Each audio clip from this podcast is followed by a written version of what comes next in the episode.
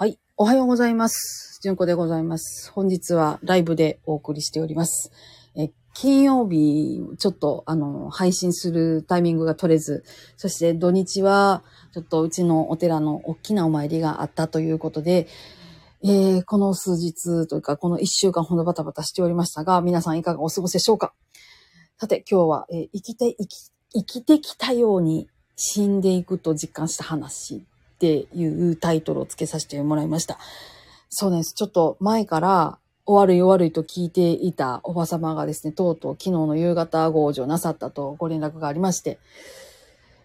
でね、なんかもううちの大きなお参り全部終わって終わりましたってご挨拶したタイミングやったんですよ。なんか、で、しかもですね、えーそこから、えーね、えっ、と、通夜、葬儀、初七日が、まあ大体1週間ぐらいガッと重なっているんですけど、それと、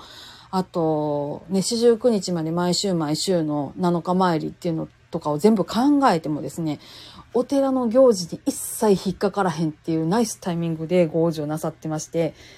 さすがお寺のお母さんっていう感じの、ね、あの、お亡くなり方だったんですよ。いやー、すごいタイミングを狙ってきはんなーと思ってて。いや、あの、ちょっと前から悪い悪いと聞いてたんで、もうなんかあったらすぐ出れるようにしとかなあかんねっていうふうに言ってたんですけど、この土日はどうしても動かへん、動かれへんよねと言うてて。で、そのタイミングでそろそろお姉さんからちょっと危ないのよみたいな話を聞いてたんで、さてと思ってたんですけど、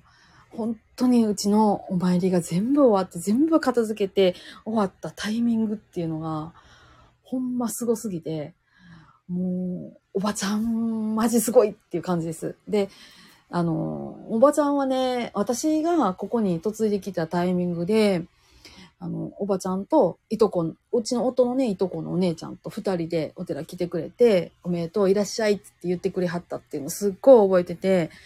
もう何がしかとこういろいろ気使っててくれはって、ほんまに頼りにしてたおばちゃんやったんですよ。お姉さんもそうなんですけど、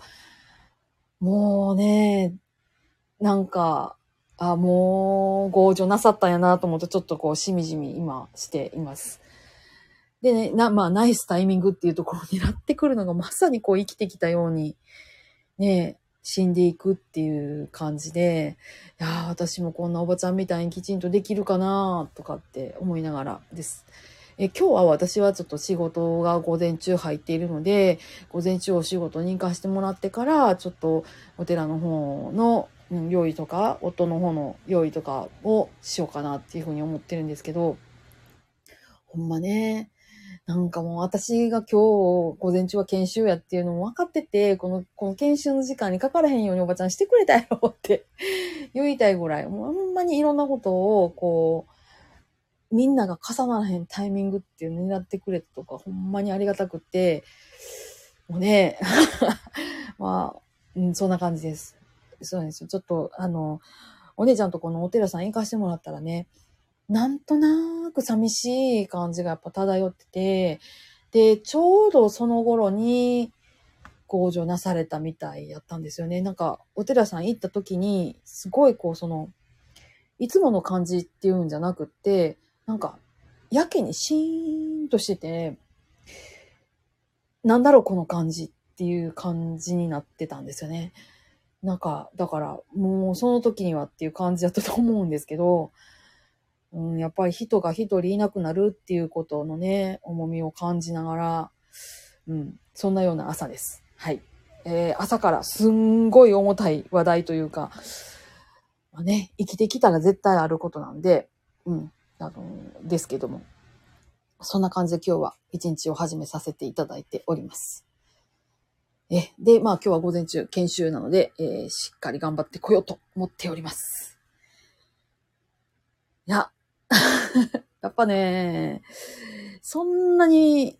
そんなにこう話した回数が多いわけではないんやけど、やっぱりおばちゃんっていうところですごいいててくれはって、ねえ、純子さんって、すっごい可愛がってくれはったところを思うとね、やっぱ心がキュッとしているっていう朝です。はい。じゃあ、あの、すいません。だらだら喋っててもあれなので、まあ、行ってこようと思います。皆さん、今日もどうぞ安穏な一日をお過ごしください。それではまた、ごきげんよう。